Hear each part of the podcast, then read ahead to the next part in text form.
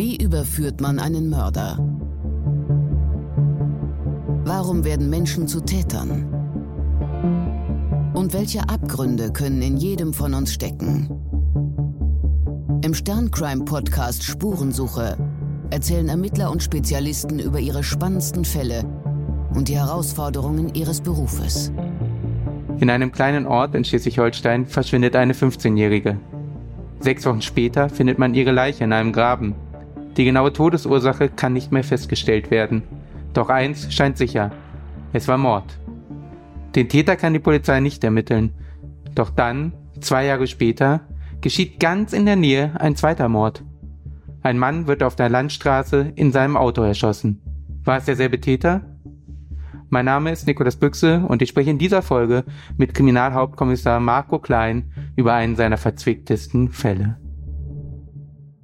Ich freue mich heute bei der Polizei in Elmshorn zu sitzen. Marco Klein, der Chef der Kriminalpolizei in Elmshorn, sitzt mir gegenüber. Guten Tag, Herr Klein. Ja, schönen guten Tag. Ich möchte mit Ihnen über Ihre Arbeit sprechen, vor allem anhand eines Falles, der, wie sich dann rausstellte, eigentlich zwei Fälle war. Ne? Das kann man dann sagen. Und das ist der Fall, der begann im Jahr 2004.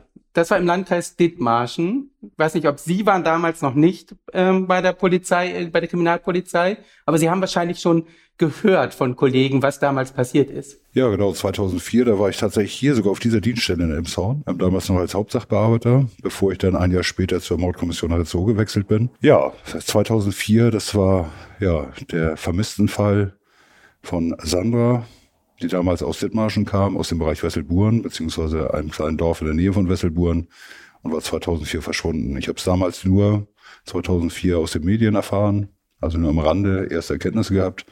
Aber nach meinem Wechsel zur Mordkommission 2005 ähm, habe ich mich natürlich auch um diesen Fall mitgekümmert. Also auch alte Fälle, noch ungeklärte Fälle ähm, beschäftigen einen und man spricht mit den Kollegen, guckt sich Aktenbestandteile durch, ähm, guckt, ob dort nochmal der ein oder andere Ermittlungsansatz wäre. Ähm, und insofern war ich dann nachher auch in diesem Fall ja zumindest gut informiert. Ja. Und, und die Sandra, das war ein junges Mädchen, das, alt war sie nochmal? Die war. Sie war damals 15 Jahre alt, als sie verschwand. Und sie war auf dem Schulhof zuletzt gewesen, ne? Hatte man sie zuletzt gesehen? Genau, nach den Ermittlungen, das war damals im Sommer, ähm, auf dem Schulhof in Wesselburen. Ähm, war ein beliebter Platz für Jugendliche oder Jungerwachsene, wo man sich getroffen hat, miteinander gesprochen hat in losen Gruppierungen. Ähm, und dort war sie auch zuletzt an dem Abend und sollte dann gegen 23 Uhr oder so hatte ihre Mutter sie, glaube ich, erreicht ähm, und bat sie nach Hause zu kommen. Sie hat dann auch irgendwann kurz vor Mitternacht dann dort das Schulgelände verlassen ähm, und ist nach Hause gegangen in das benachbarte Dorf Zumindest wollte sie das, ist dort aber nie angekommen. Das, wie kann man sich das vorstellen? Wesselburen ist so eine Kleinstadt im Dithmarschen, ne? eher so eine behäbige Gegend, oder? Das ist jetzt kein, kein Kriminalitätsbrennpunkt. Nein, es ist eine kleinere Stadt, also wirklich eine kleine Stadt. Wenig Möglichkeiten auch für Jugendliche oder so, keine großen Diskotheken oder sowas, sondern deshalb gab es so Plätze wie zum Beispiel den Schulhof, wo man sich getroffen hat abends und dort ja getrunken, gesprochen hat oder sonst irgendwas. Und dann ist sie nach Hause gegangen oder der Weg den sie gehen wollte, der war nicht weit zum Nachbardorf. Nee, ich meine, das waren ungefähr ein Kilometer, anderthalb Kilometer ähm, entfernt. Ähm, ist das nächste Dorf, ähm, Schülp, aus dem Dorf kamen sie. Ähm, die Schule lag direkt an der Landstraße, also es war gleich Ortsausgang. Ähm, sie musste nur die Landstraße entlang gehen, um dann nach Hause zu gelangen. Sie ist nicht angekommen zu Hause. Die Mutter hat sie dann vermisst gemeldet. Genau, sie wurde dann vermisst gemeldet. Das läuft normal bei den örtlichen Kriminalpolizeidienststellen auf. Zunächst vielleicht bei der örtlichen ähm, Polizeidienststelle, ne, der Polizeistation oder der Polizeirevier. Und dann wird dieses Verfahren oder dieses, ja, dieser vermissten Vorgang von der zuständigen Kriminalpolizei bearbeitet. Wie geht man dann vor? Also ich denke mal, wenn ein 15-jähriges Mädchen verschwindet, dann schrillen wahrscheinlich schon Alarmglocken? Ja, nicht unbedingt. Also wir haben sehr, sehr viele vermissten Fälle natürlich. Also und na gut, also über, also weit über 90 Prozent ähm, erledigen sich innerhalb von 24 Stunden. Aber natürlich guckt man mal rauf, aber es ist natürlich auch nicht ungewöhnlich, dass ein Jugendlicher oder eine Jugendliche ähm, eben auch mal von zu Hause wegläuft oder durch andere Umstände den ihren Lebensmittelpunkt einfach mal verlässt. Sowas kommt schon mal vor. Ähm, und insofern gestalten sich zunächst die Ermittlungen natürlich im, Pers ähm, im persönlichen Nachfeld. Das heißt, man befragt Freunde bzw. die Eltern. Gab es irgendwelche Auslöser? Ist gerade Spannung im Elternhaus oder, oder was auch immer, um dann eben irgendwo so eine Lage abzuschätzen. Mensch, wo kann sie denn sein? Wartet man dann noch ein bisschen ab? Gibt es da so Faustregeln oder ermittelt man sofort? Oder wie? Nee, normalerweise, also gerade wenn Kinder, Jugendliche verschwinden, dann ähm, gehen, gehen die Ermittlungen natürlich sofort los. Komplizierter wird es natürlich, wenn Erwachsene ähm, verschwinden oder ihren Lebensmittelpunkt verlassen, weil Erwachsene haben natürlich ein freies ähm, Bestimmungsrecht über den Aufenthaltsort. Also wenn sie jetzt einfach sagen, Mensch, ich habe jetzt keine Lust mehr hier, das und das zu machen ähm, und ich gehe jetzt einfach mal nach München, dann ist das ja völlig in Ordnung. Also? Und insofern ähm, ist es bei Erwachsenen manchmal schwieriger, dass man da eben den Einstieg findet, wo man dann schon gucken muss, gibt es dort irgendwas Ungewöhnliches, trotzdem guckt man da auch genau rauf. Aber gerade bei Kindern, ähm, natürlich steigt man da sofort ein ähm, und überprüft. Ich kann jetzt nicht mehr im Detail sagen, was dort im Einzelnen gemacht worden ist, aber mit Sicherheit werden die Eltern befragt worden sein, beziehungsweise ihr engeres Lebensumfeld, die Geschwister, dann auch die ersten Freunde. Ne? Insbesondere gab es vielleicht einen Auslöser an dem Abend ne, auf dem Schulhof, gab es da irgendwie einen Streit oder hat sie irgendwas zu Freunden gesagt, Mensch, ich will nicht mehr oder ich habe schulische Probleme oder was auch immer sonst für Probleme da auftauchen können. Und was hat man erfahren über Sandra? Was war sie für ein Mädchen? Ja, Sandra war ja ähm, ja, ein lockeres Mädchen im Umgang, auch mit Jungs, ähm, hatte schon die eine oder andere Beziehung zu verschiedenen Jungs auch. Ähm, auch da gab es dann ja das eine oder andere Problemchen, ne, auch mal mit, einem Ex-Freund mit, ne, also sowas wurde dann schon ermittelt, auch später im weiteren Verlauf, nachdem sie dann tot aufgefunden worden ist. Aber insgesamt war schon so, dass man eher davon ausging, zumal sie auch schon mal verschwunden war, ähm, einfach mal weggelaufen, dass, dass möglicherweise sie nur ja, weggelaufen ist. Man hat dann aber auch schon relativ früh im Bereich Öffentlichkeitsfahndung angefangen und hat da auch erste Hinweise bekommen, wo sie dann so wie man im Nachhinein sagen muss, angeblich gesehen worden ist. Sowas haben wir ganz oft bei Öffentlichkeitsfahndungen, dass wir viele Hinweise kriegen, die sich im Nachhinein dann nicht wirklich ähm, als wahr herausstellen. Das heißt nicht, dass die Leute lügen wollen, aber es sind einfach Wahrnehmungsfehler, die dann passieren und da muss man immer vorsichtig sein bei Zeugen, die dann sagen, dass sie mal jemanden gesehen haben oder auch nicht. Vertun sich vielleicht in der Zeit oder in der Optik oder so, dass es da immer wieder in der Bewertung von solchen Aussagen, dass man da immer sehr vorsichtig sein muss. Was hat man denn noch über die Familie herausgefunden?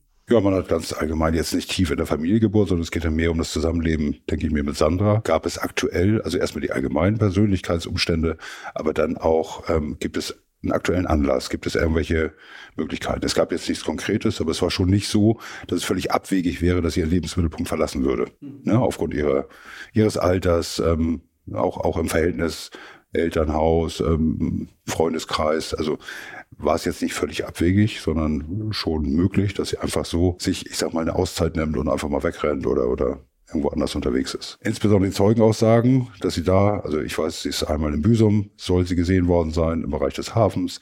Ähm, waren natürlich dann auch für die Ermittlungen oder für die Kollegen mit Sicherheit dann erstmal so, ja Mensch, sie ist einfach nur unterwegs. Natürlich muss man versuchen zu gucken, wo ist sie abgeblieben. Aber man hat jetzt nicht sofort eben damit gerechnet, dass sie einem Gewaltverbrechen zum Opfer gefallen ist. Also diese Option war jetzt nicht sofort da, auch wenn man das im Moment im Kopf hat natürlich, ob so eine Option besteht. Aber vorderrangig war erstmal was wirklich eine vermisste Sache. Das hat sich erst mit dem Auffinden von ihr dann schlagartig geändert. Ja, das war allerdings ja auch erst sechs Wochen später, dass man sie gefunden hat, also ihre Leiche gefunden hat. Das war in so einem Regenrückhaltebecken an einer Bundesstraße hat man sie gefunden. Allerdings auch nicht in Wesselburen, sondern 25 Kilometer von dem Ort entfernt, wo sie zuletzt gesehen wurde.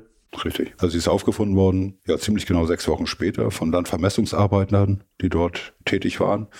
Und die haben dann dort eben ein Leichnam gefunden, dort in der Böschung dieses Regenrückhaltebeckens. Es lag im Bereich ähm, Rotenspieker Ort dort direkt an der Bundesstraße. Und ja, da sind dann natürlich die Kollegen hingefahren, haben die ersten Tatortermittlungen aufgenommen und man hat natürlich schon relativ früh prüft man natürlich, welche vermissten Sachen haben wir noch und dann ähm, war relativ klar, also anhand der Bekleidung und Optik, dass man sagt, okay, ähm, ist durchaus möglich, dass sich hierbei um diese andere handeln könnte. Wie sieht denn die Arbeit an so einem Fundort aus? Wie kann man sich das vorstellen?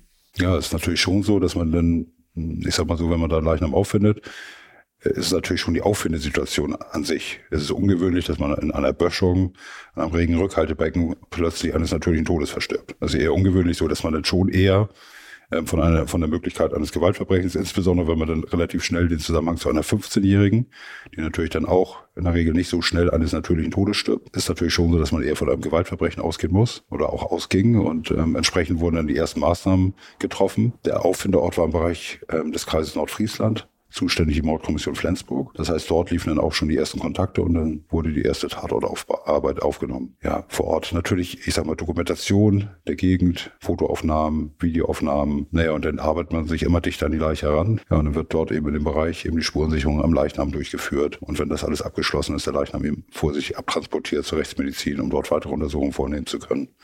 Und dann guckt man sich eben auch das Areal an. Neben Situationsspuren, wie runtergedrücktes Gras oder abgebrochene Zweige, eben auch ähm, sonstige Spurenlagen. Ne? Das sind ja doch Gegenstände, die man aufgefunden hat. Da ist ganz viel gefunden worden.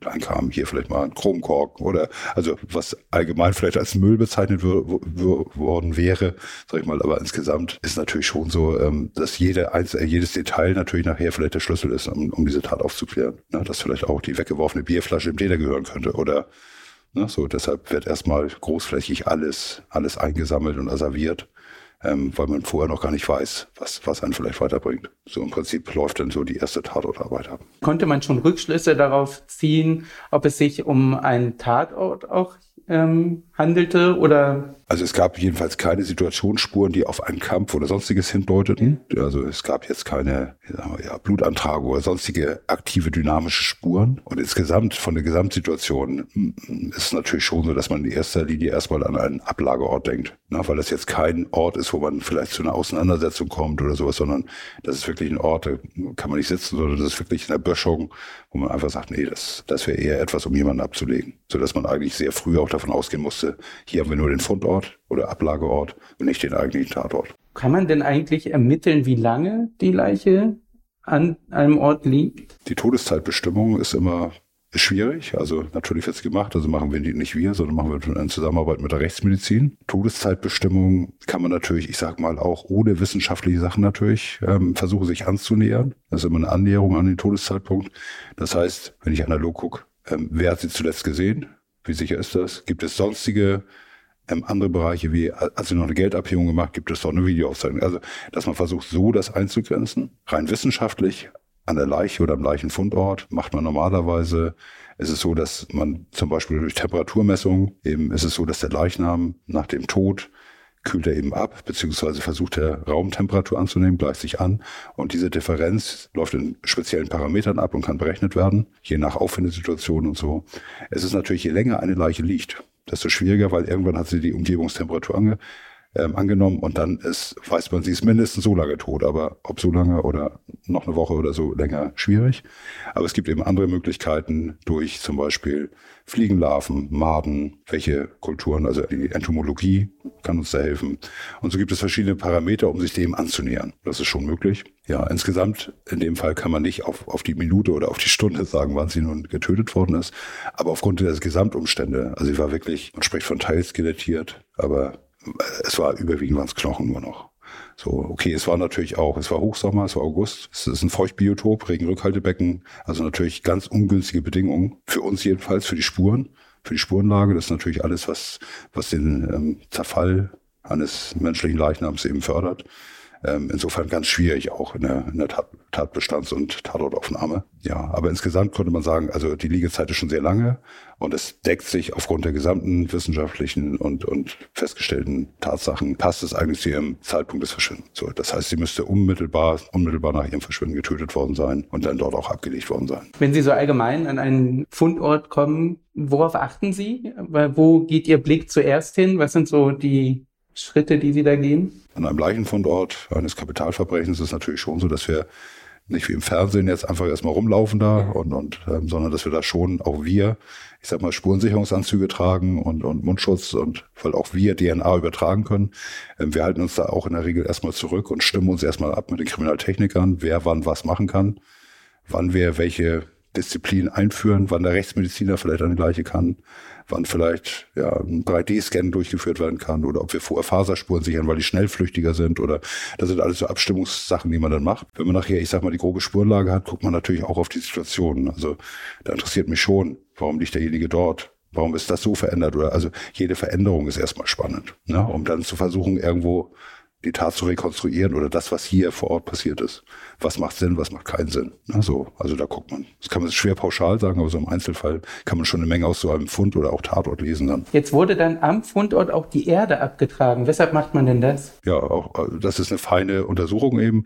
Das heißt, es gibt ja auch Stoffe, die ins Erdreich einsickern können, gerade nach so einer Liegezeit. Es gibt Regen, können Sachen überspült werden. Ne? Also dass dann eben gerade in der Böschung ähm, Erdteile, also Sand oder Erde, eben nach dem Regen irgendwelche Spuren überlagert. Und so wurde dann eben tatsächlich der Boden auch abgetragen und dann gesiebt, um dort eben noch feine ähm, Gegenstände, Spuren oder sowas finden zu können. Hinweise hätten ja auch oder hätte auch die Kleidung geben können.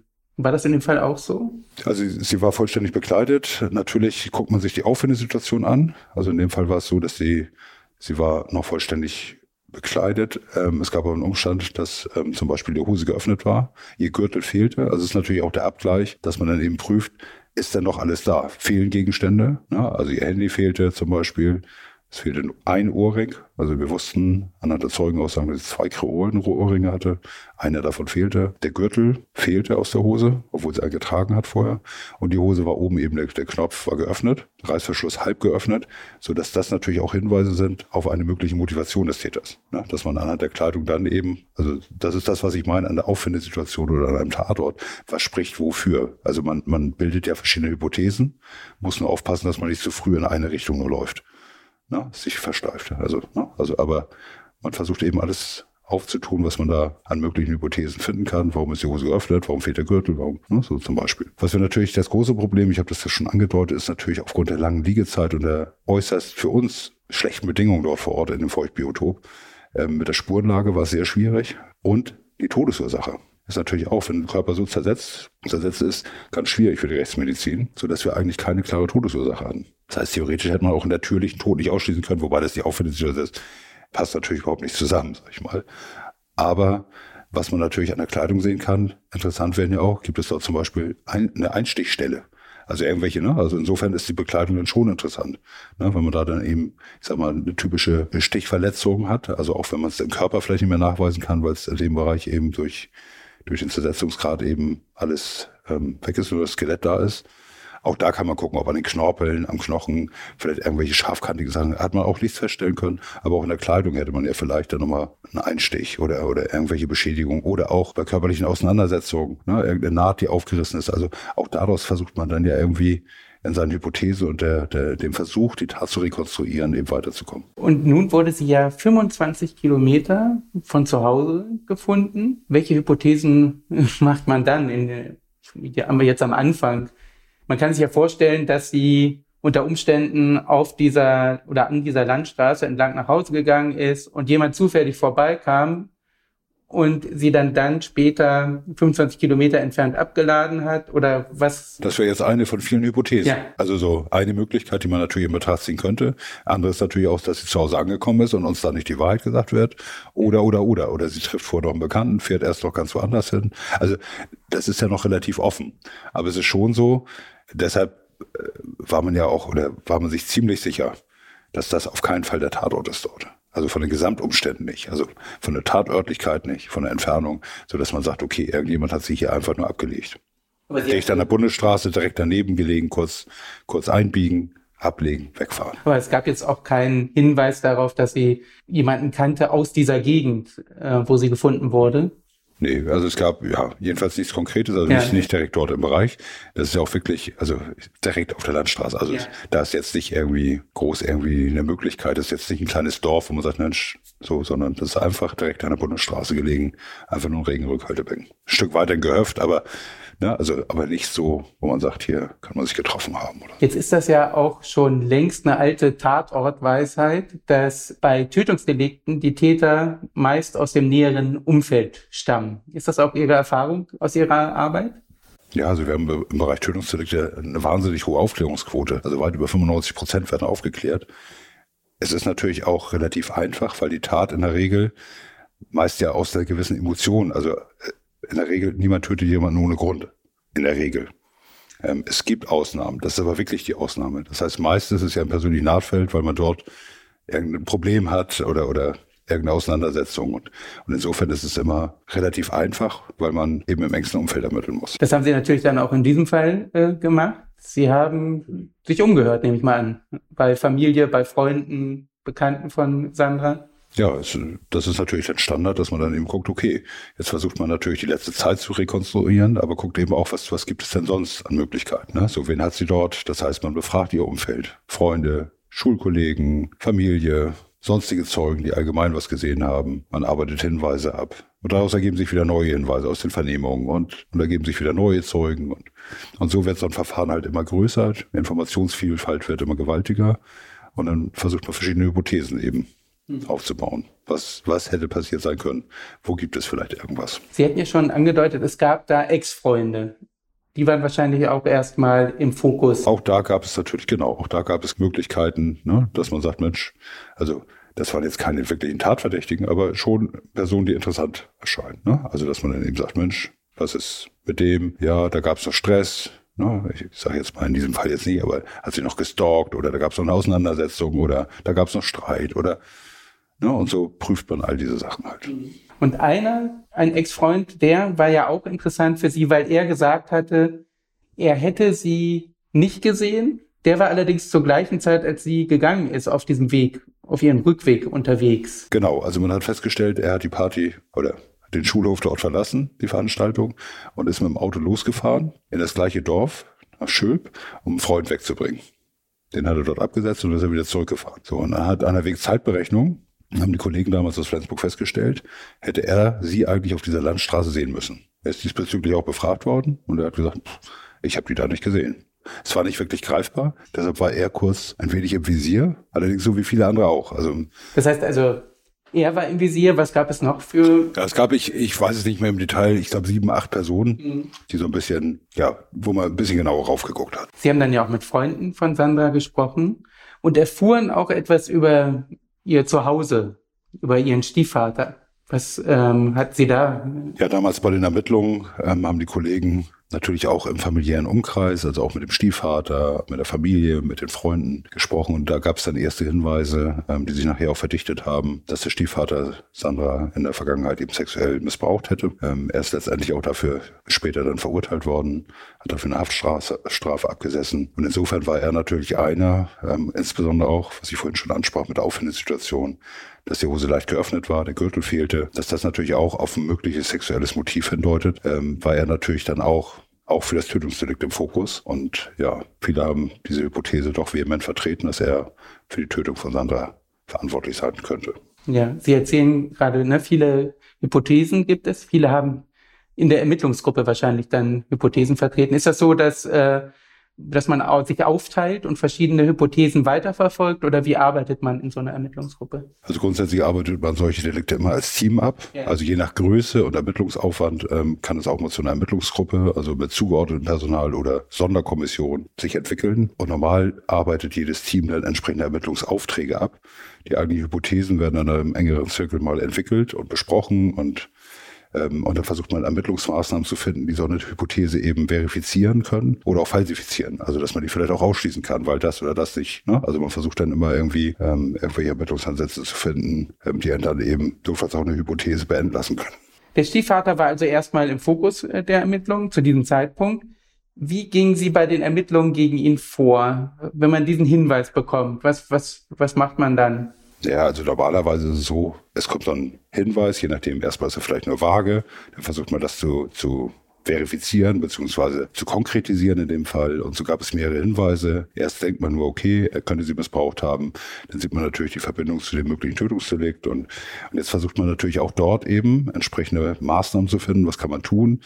Und natürlich laufen auch mal Durchsuchungsmaßnahmen, dann überlegt man, okay, so wie Sie ansprachen, die weite Entfernung, wenn, dann muss er mit dem Auto transportiert haben.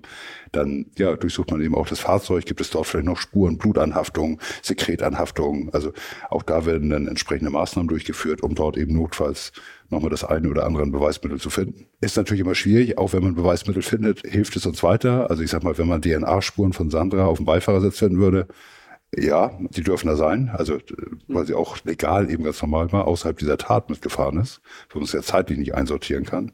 Ist natürlich was anderes, wenn man, ich sag mal, eine Blutspur im Kofferraum finden würde. Oder also in der Gesamtschau muss man natürlich nachher gucken, was man alles hat und was spricht denn eher für so eine Hypothese oder was spricht vielleicht dagegen. Was hat denn der Stiefvater gesagt? Der wurde doch wahrscheinlich vernommen. Der Stiefvater hat vehement die, also nachher die Missbräuche hat er dann eingeräumt, aber, aber die Tötung ähm, von Sandra hat er vehement abgestritten, immer und immer wieder bis zum Urteil, bis er auch verurteilt worden ist für die Missbräuche und hat immer wieder betont, dass er mit der Tötung nichts zu tun hätte. Wie geht man bei so einer Vernehmung vor? Was äh, ist die Strategie, um an die Wahrheit heranzukommen? Ja, ist natürlich schwer pauschal jetzt zu sagen, ähm, aber natürlich versucht man schon zu gucken, Mensch, ähm, kann man ihm irgendwo entweder in der Sache anhand der Beweislage, also was man auch an Beweisen vielleicht hat, dass er nochmal gesehen wurde oder, oder je nachdem solche, solche Punkte anbringen, wie kann man ihn dann eben in eine Situation bringen, dass er für sich eben auch merkt, ja, also es gibt hier für mich keine andere Lösung mehr, als zu sagen, ja, so war's. Wobei der Vorteil bei Tötungsdelikten in einer Vernehmung ist natürlich auch, dass es in der Regel auch emotional was mit dem Täter macht. So, dass man da eben auch gucken kann, wie kann man ihn emotional erreichen in der Vernehmung. Ja, und dort vielleicht genau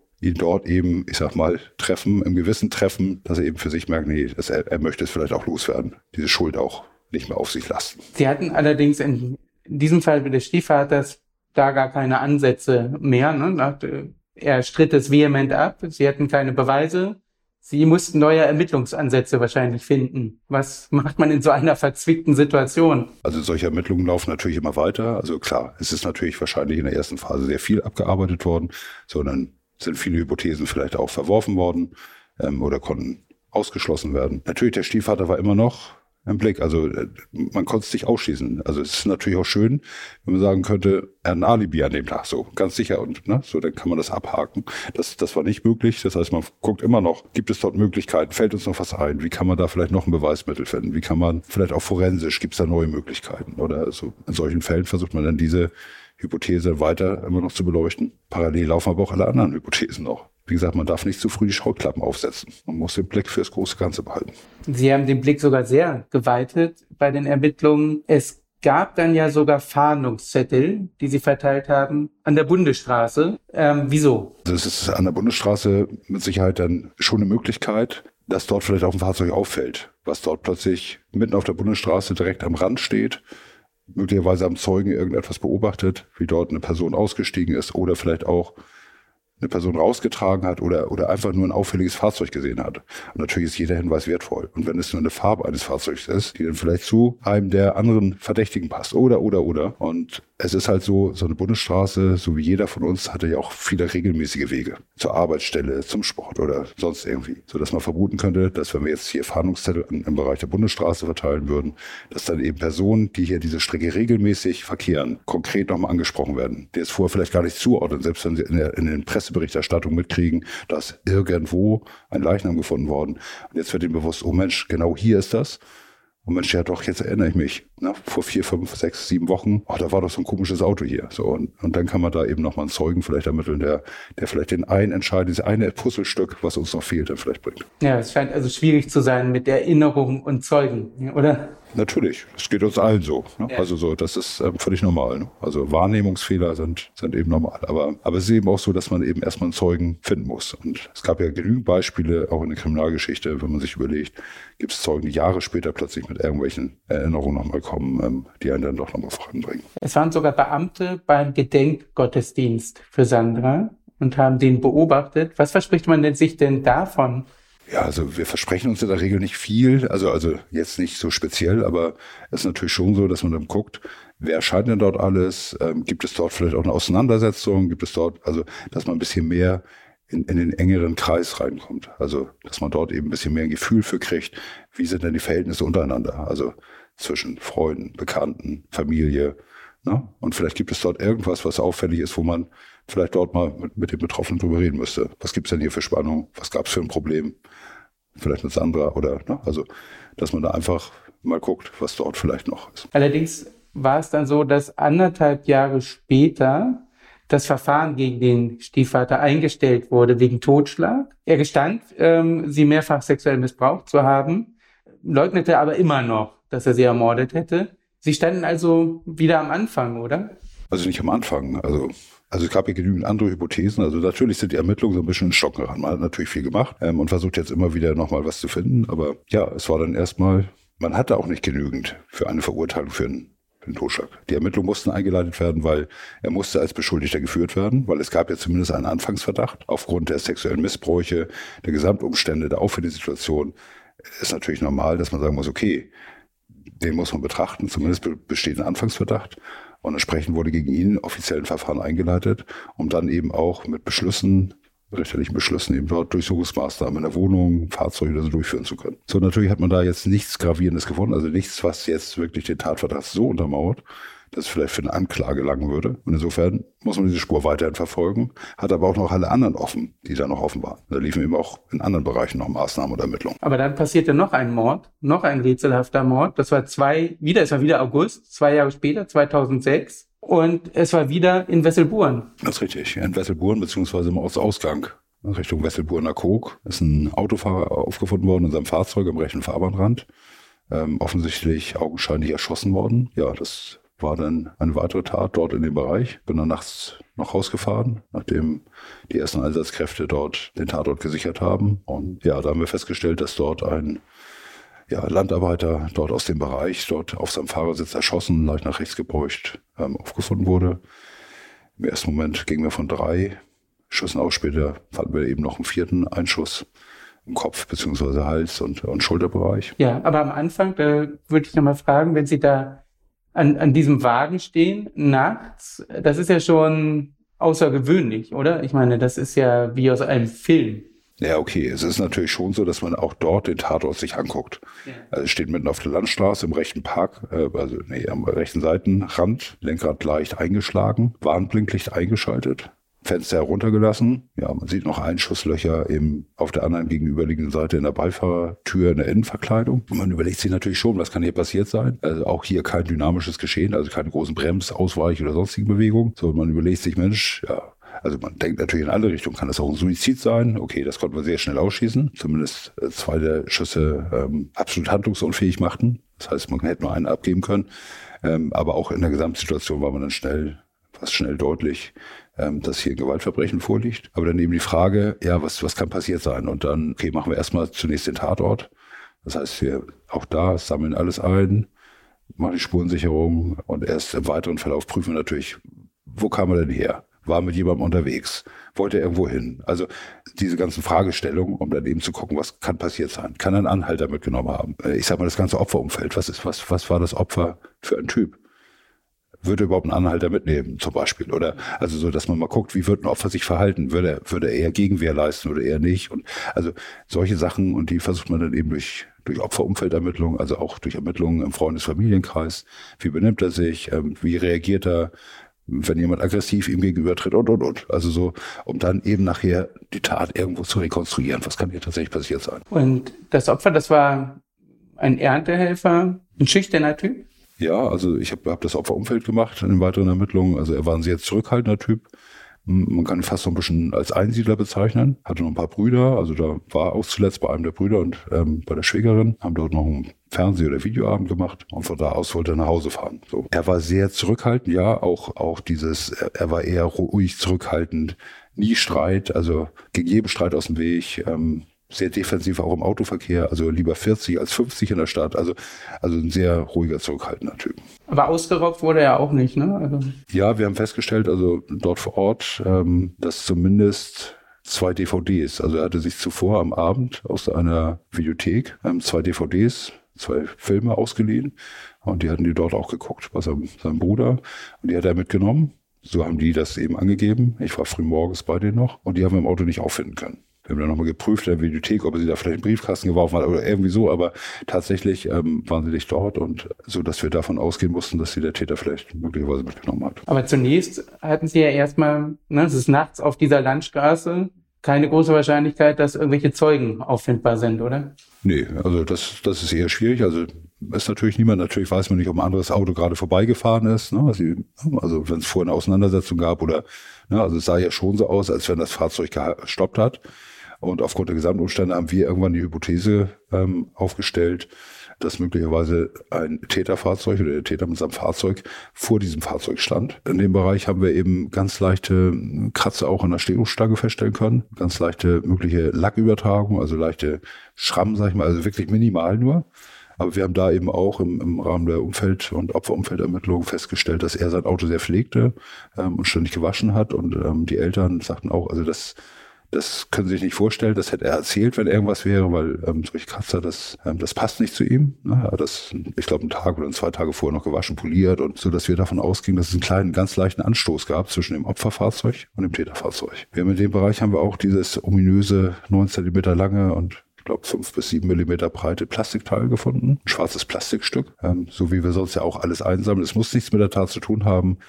Aber weil es nun direkt bei dem Fahrzeug war oder in unmittelbarer Nähe, machen wir das eben. Also hätte es gut zu dem Fahrzeug passen können. Wir haben dann die Möglichkeit in Betracht gezogen, da das Opfer ähm, den zweiten Gang eingelegt hatte im Fahrzeug. Und ähm, wenn man erschossen wird, ähm, erschlafft die Muskulatur. Der Druck auf die Kupplung lässt nach, dass das Auto den Satz da vorne gemacht hat und hierbei möglicherweise das Täterfahrzeug touchiert hat. Also hat der Täter während des, äh, wegen des Mordes eigentlich seinen ja, Hinweise auf seine Tat selbst gelegt. Ja, im Prinzip schon, ja. Also es war eine unserer Hypothesen.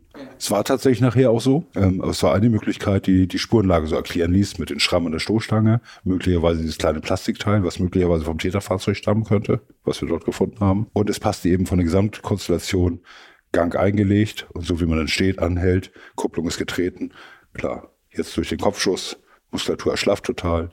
Das Auto macht einen ganz kleinen Satz nach vorne und dann kommt es zu einer ganz kleinen, ähm, zu einem kleinen Zusammenstoß zwischen den beiden Fahrzeugen, die so ein Spurenbild entstehen lassen können. Wie sind Sie denn vorgegangen? Sie haben jetzt äh, diese Hypothesen, haben jetzt allerdings noch überhaupt keinen Hinweis auf den Täter. Sie haben zwar diese Spuren, aber Sie brauchen natürlich erstmal das Fahrzeug, um, um abzugleichen, ob die zum Beispiel das Plastikstück von diesem Fahrzeug des Täters äh, stammen könnte. Wie sind Sie vorgegangen jetzt nachts auf der Landstraße? Was macht man da? Da ist man doch ein bisschen aufgeschmissen, oder, als Ermittler? Nee, also es ist ja nicht so, dass wir nachts gleich den Täter festnehmen wollen. Die Situation meine ich nur. Die ist natürlich etwas. Ja, ob wir keine, ja, ob wir keine Zeugen haben, wissen wir ja noch gar nicht. Also es kann ja durchaus sein, dass zufällig jemand vorbeigefahren ist, mhm. auch die Landstraße. Und sieht dort ein Fahrzeug oder zwei Fahrzeuge neben dem Opferfahrzeug noch ein Fahrzeug. Oder, also das können wir nicht ganz aus, außen vor lassen. Das heißt, zu Anfang sammeln wir erstmal. Was haben wir am Tatort? Was haben wir an Spuren? Natürlich sind das ganz feine Spuren auch. Die müssen dann erst im Kriminaltechnischen Institut dann untersucht werden an der Stoßstange. Das sind dort Lackpartikel von einem anderen Fahrzeug, geben wir uns Hinweis auf eine Farbe eines anderen Fahrzeugs. Oder, oder, oder, oder. Da laufen natürlich ganz viele Sachen parallel. Zeugen befragen, Zeugenaufrufe über die Medien oder eben auch durch Plakataktionen oder, also gibt es natürlich viele Möglichkeiten. Aber in erster Linie läuft er natürlich klar. Also nach der Tatortaufnahme vor Ort, die wir da gemacht haben, habe ich dann gleich die Familie aufgesucht, über den Tod informiert, haben dann natürlich auch schon erste Fragestellungen gemacht, uns das Zimmer von ihm angeguckt, gibt es dort irgendwelche Hinweise. Und ich habe, wie gesagt, ich habe mich in erster Linie um das Opferumfeld gekümmert und habe da dann eben ganz viele Informationen gesammelt, wie er gesehen wurde, wie er sich verhält, ne, um eben auch in einer Rekonstruktion, die uns ja zum Täter führt, einfach mal zu gucken, wie würde er reagieren bei aggressivem Verhalten unter Alkoholeinfluss oder hier, also verschiedenste Aspekte, die man da betrachtet. Aber Sie haben keine Feinde und keine Konflikte Nein, es gab, gefunden es, es, es gab da, es gab da nicht so, das macht es natürlich ein bisschen schwieriger. Oftmals hat man es das so, Tötungsdelikt passiert, man fragt im Umfeld und relativ schnell kriegt man mit, wo es vielleicht ein Problem gab, also ein richtiges Problem. Oftmals kommt man relativ schnell in eine Richtung.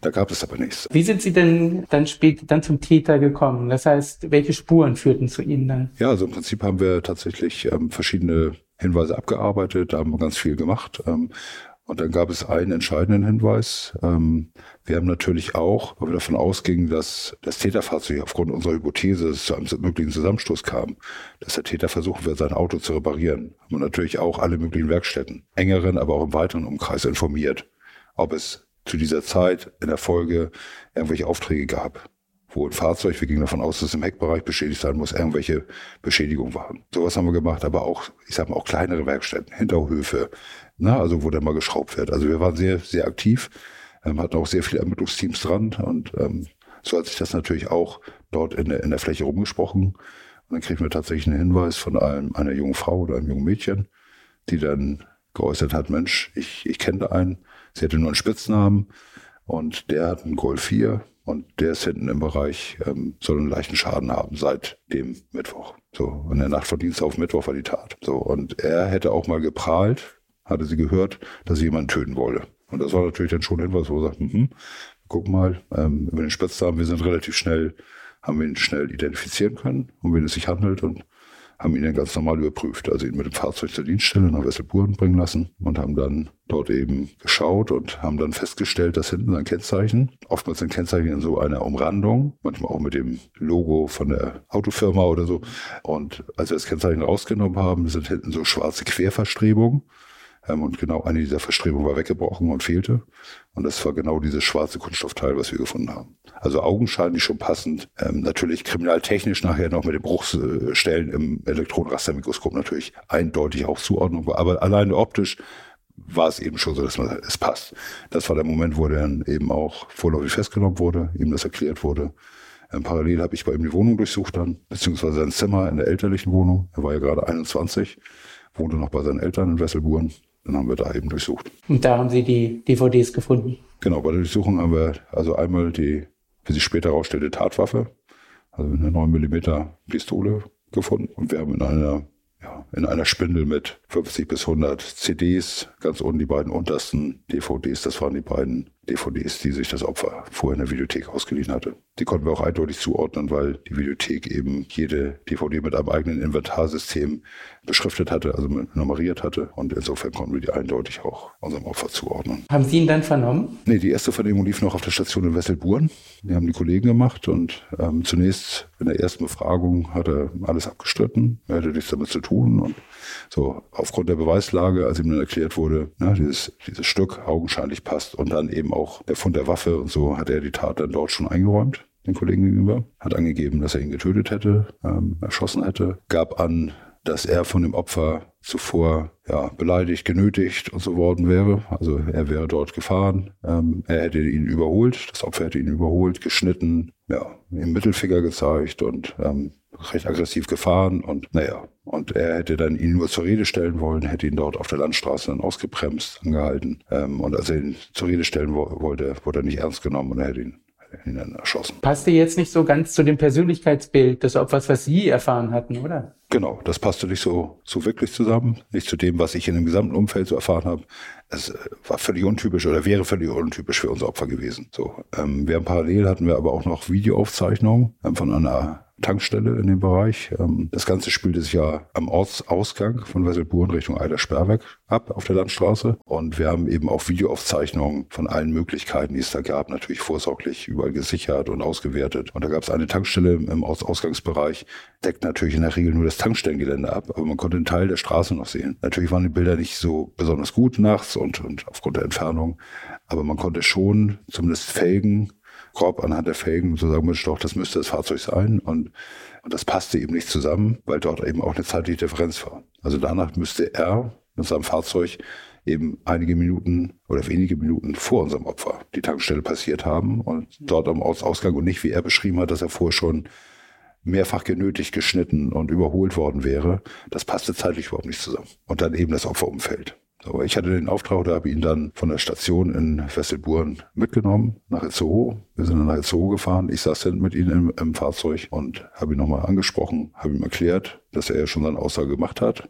aber dass ich nochmal überlegen soll, ob das dann wirklich auch die, die Wahrheit ist, weil ne, anhand der Bilder und überhaupt, es passt überhaupt nicht zusammen und er kann ja auch sagen, was er möchte, ist ja sein gutes Recht, aber das ist nicht wirklich glaubwürdig. Ne, so. Und naja, und dann habe ich mit ihm gesprochen und dann hat er dann nachher zugegeben, dass es nicht so gewesen ist, wie er in seiner ersten Aussage gesagt hat. Aber warum? Warum hat er diesen Mann umgebracht? Ja, also es war so, dass er an diesem Abend war wie, wie öfter mit Freunden zusammen in Heide auf dem Marktplatz. Das war auch ein Treffpunkt, wo man sich mit Fahrzeugen traf und dann jeder hatte dann so hier noch ein Spoiler, da noch breitere Felgen oder da hat man sich unterhalten und in dem Zusammenhang war es so, dass irgendjemand in dieser Gruppe ähm, wohl gesagt haben soll, dass das Auto von unserem Tatverdächtigen ähm, 50 PS weniger hätte als das Auto von einem anderen. Und dass das dadurch ja viel zu langsam wäre. Also er hatte nur 150 PS ähm, mit seinem Dings. Das war auch getuned, war eigentlich eines der schicksten Wagen von den anderen, aber trotzdem So, er selber hatte das Gefühl, dass alle über ihn lachten. So hatte er das geschildert.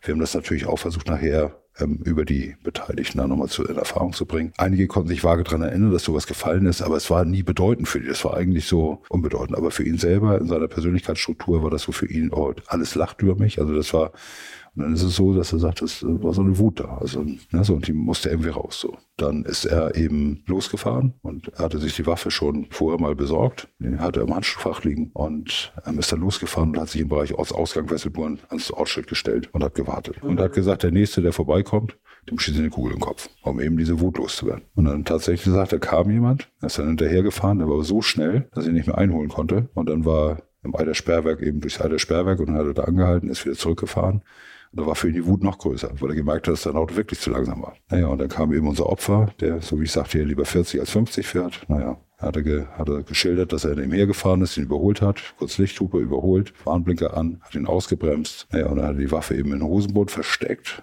wo ich ihn auch fragte, wenn du ihn erschießen willst, warum versteckst du die Waffe? Ja, für den Fall, dass dort jemand drin sitzen würde, den ich kennen würde, oder vielleicht ein Kleinkind, dann könnte ich noch abbrechen. Naja, dann ist er eben zum Auto gegangen, hat ihn angesprochen, mit dem Vorwand und sagt, entschuldigen Sie. Also er hat ihn auch gesiezt, Ihr Rücklicht geht nicht. Das Opfer hat sich dann noch bedankt. Und dann hat er gesagt, so, und jetzt geben Sie mir Ihr Portemonnaie. Er sagt, warum? Und dann hat er die Waffe gezogen und hat aber auch gleich abgedrückt. Dann sagte er nach rechts, so wie er auch aufgefunden wurde. Ähm, und dann sah, dass die Jacke ein bisschen ausgebeult war. Und dann hat er reingegriffen, fand die DVDs und hat gesagt, damit das überhaupt ein bisschen Sinn macht, dann hat er die noch mitgenommen. Dann ist er eben weggefahren. Und er schilderte auch, ja, also es war so, nachdem er geschossen hat, hat das Auto noch einen kleinen Satz nach vorne gemacht und hat sein Auto angedischt. Das hat ihn auch wahnsinnig geärgert, weil sein Auto jetzt auch beschädigt war. Nicht doll, aber dann ist er eben weggefahren. Die Hypothese von Ihnen stimmte. Insofern passte das, genau. Passte zu unserem Spurenbild und auch zu unseren Überlegungen, das, was er geschildert hat. Und deckt sich ja auch mit dem abgebrochenen Plastikteil nachher. Also so passt nachher alles zusammen. Welchen Eindruck machte er auf Sie, als er gestand, die Tat so verübt zu haben?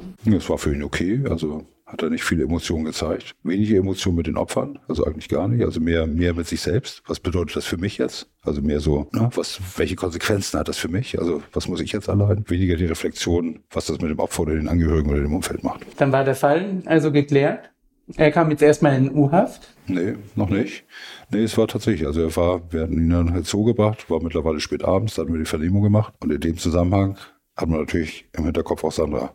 Gerade wenn man dann weiß, dass er aus dem Umfeld von ihr kam. So, und wir haben den Kontakt mit den Kollegen in Flensburg, die originär zuständig waren, weil sie dort, man kannte keinen Tatort, deshalb war, ging man erstmal von dem Fundort aus, ne, und da war Flensburg zuständig. Dann haben wir mit den Kollegen kurz besprochen, dass wir, die wussten ja auch von unserem Fall, und sagten, Mensch, wir haben den Täter jetzt, das ist der und der. Und die sagt, oh, na so. Und dann haben wir ihm gefragt, ob ich ihn nochmal drauf ansprechen soll. Jetzt, ne, in diesem Zusammenhang. Und dann haben die gesagt, klar, kann ich machen. Und bevor wir da, also wollen es schon abstimmen. Und naja, und dann habe ich im weiteren Verlauf ihn eben angesprochen und ihm erklärt, na, dass wir jetzt auch nochmal über Sandra sprechen müssten. Auch da hat er erstmal abgestritten, wieso habe ich das schon gesagt und ich habe nichts damit zu tun. Naja, aber wir haben ihm schon erklärt, aufgrund der Neuerungen, also dass man da natürlich jetzt nochmal ganz intensiv drauf gucken muss. Haben wir eben da mit ihm gesprochen und dann hat er irgendwann hat die Taten eingeräumt. Aber er war wahrscheinlich, wie Sie gesagt haben, wieder emotionslos, als er über Sandra geredet hat? Ja, emotionslos vielleicht nicht, aber ja, er konnte es schon ausblenden. Und man darf ja auch nicht vergessen, in seiner Persönlichkeitsstruktur, also Sandra war zwei Jahre lang Thema in dem Dorf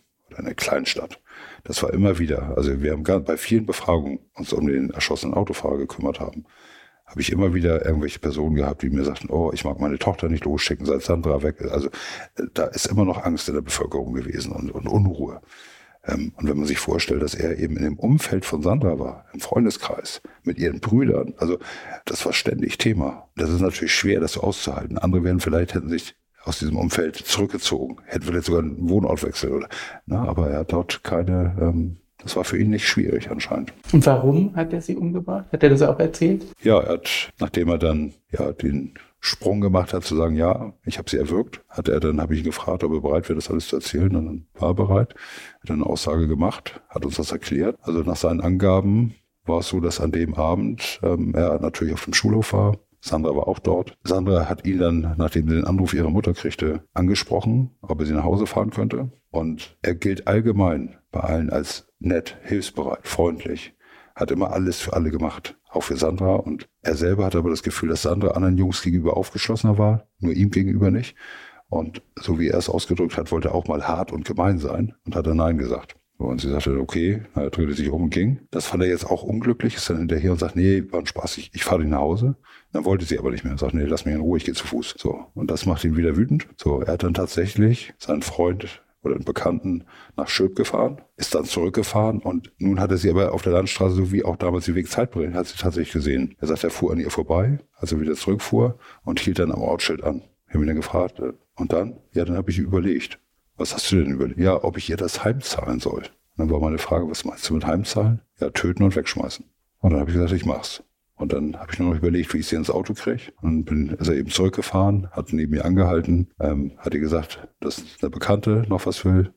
Er soll sie hinfahren. Sie ist eingestiegen, dann sind sie losgefahren. Ja, und dann ist er dort eben, ja, es ist ja sehr ländlich dort, eben über einige Feldwege gefahren und hat dort angehalten, hat dann gesagt, Mensch, ich müsste mal austreten. Und dann ist er eingestiegen, aber gleich nach hinten durch. Dann sagt sie, was soll das? Naja, und dann hat er sie von hinten gepackt und gewürgt. Und dann ist er mit ihr eben losgefahren und hat sie dort eben am Regenrückhaltebecken dann abgelegt. Das war so die Einlassung, die er dann eben noch an dem Abend oder Nacht dann gemacht hat.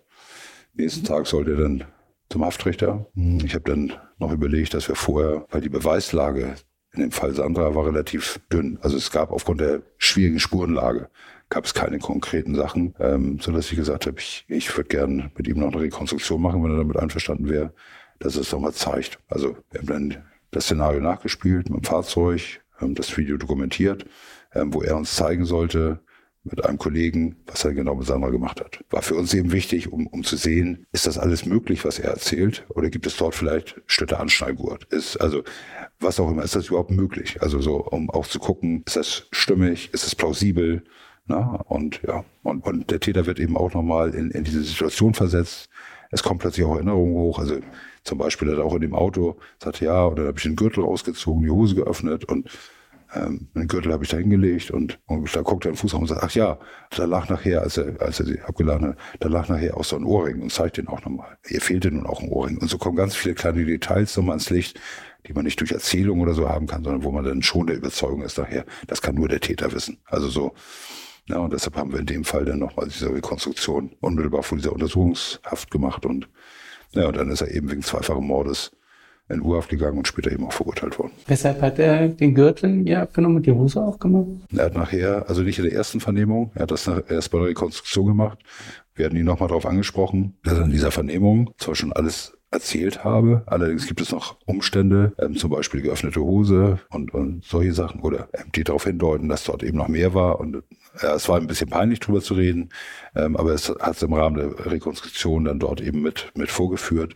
Also er hat dann, als er sie getötet hatte, also im Anschluss, hat er sie dann einmal im Bereich der Brust angefasst und dann hat er sie eben auch im Schambereich angefasst. Auf Frage warum, ja, hat nur mal die Chance ausgenutzt. Also ich habe ihn auch gefragt, ob ihn das erregt hätte. Nein, das war schon nö und eigentlich nur mal die Chance ausnutzen, weil sie sich nicht wehren konnte jetzt. Ja, und dann hat er sie eben ja, nachher aus dem Fahrzeug genommen, und hat auch nochmal vorgeführt, wie er sie zum Regenrückholtebecken gebracht hat, wie er sie abgelegt. Passt auch genau zu der Auffindesituation, wie sie lag. Also na, so dass man dann insgesamt ein, ein, stimmiges Bild hatte. Vor Gericht sagten dann ähm, die Richter erschütternd emotionslos habe der Täter vorgegangen, habe er ähm, seinen Mord begangen. Sie sind ja ein ganz erfahrener Mordermittler. Waren Sie auch erschüttert von diesem Fall oder kann einen da nichts mehr erschüttern? Das heißt, kann einen gar nichts mehr erschüttern. Also ich, ich finde, jedes Tötungsdelikt ist natürlich tragisch, insbesondere für die Angehörigen. Also deshalb gibt es auch keins, was ist schlimmer oder weniger schlimm. Oder, aber Natürlich war bei ihm schon deutlich und nicht ohne Grund ist er vermindert schuldfähig, weil er eben auch dort vielleicht auch psychische Defizite hatte, also auch nachgewiesenermaßen, gutachterlich. Aber es ist schon so, dass er auch völlig emotionslos darüber berichtete. Also er, er kann, ich glaube, er hat, hat schon ein Problem, also Empathie, also sich reinzuversetzen, was das für die Betroffenen oder auch für das Umfeld bedeutet. Das ähm, das kann er nicht, glaube ich. Also das, das fehlt ihm. Natürlich haben wir es auch bei dem einen oder anderen Täter, mehr oder weniger. Aber es war da schon sehr ausgeprägt. Wie lautete das Urteil? Ja, das Urteil war natürlich schwierig, weil, also es ist so, dass er, wie ich schon sagte, er war zum Tatzeitpunkt, zum Nachteil des ähm, Autofahrers, den er erschossen hat, 21. Das heißt, nach, nach dem Strafrecht erwachsen. Normalerweise wird man dafür, also es gibt eigentlich für Mord gibt es nur lebenslang als Strafmaß. Die Tat vorher, zwei Jahre zuvor, war gerade 19. Das heißt, er ist Heranwachsender. In der Regel wird Jugendrecht angewandt. Also entscheidet man sich, ist er eher erwachsen oder jugendlich. Man tendiert eher zum Jugendbereich. Im Jugendrecht, damals jedenfalls, Höchststrafe zehn Jahre. Maximale Höchststrafe nach Jugendrecht. Da beide Taten zusammen verhandelt werden müssen, muss sich die Kammer entscheiden, ob beide Taten zusammen nach Jugendrecht oder Erwachsenenrecht verurteilt werden. Da der BGH, der Bundesgerichtshof, aber sagt, diese sogenannte Wurzeltheorie, Wurzel allen Übels fängt in der Jugendzeit an, sagt die Theorie, dass man eigentlich immer Jugendrecht annehmen soll, weil es dann immer weitergeht. Ähm, das würde aber bedeuten, dadurch, dass er auch Sandras Delikt zugegeben hat oder ermittelt worden ist, dass er nicht mehr nach Erwachsenenrecht, sondern plötzlich nach Jugendrecht mit der Höchststrafe von zehn Jahren, er war vermindert schuldfähig, sagt man eigentlich Höchststrafe drei Viertel des Maximalmaß, siebeneinhalb Jahre. Denn Halbstrafvollzugsmöglichkeiten im Jugendrecht und, und, und. Nur weil er einen Mord mehr begangen hat, kriegt er viel weniger Scheiß. Es war schwierig. Also das war auch das, was, denke ich mir, die Verteidigung wollte, dort im Bereich Jugendrecht.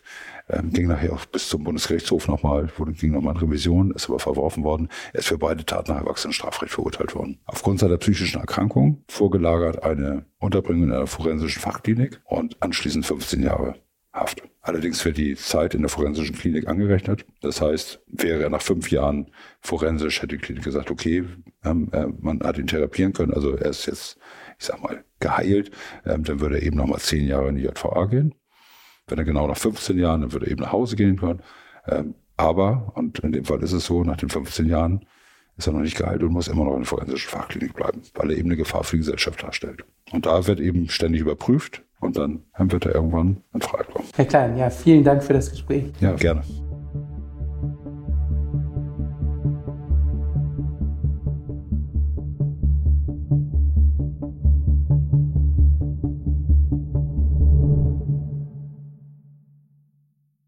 Dieser Podcast ist eine Produktion der Audio Alliance.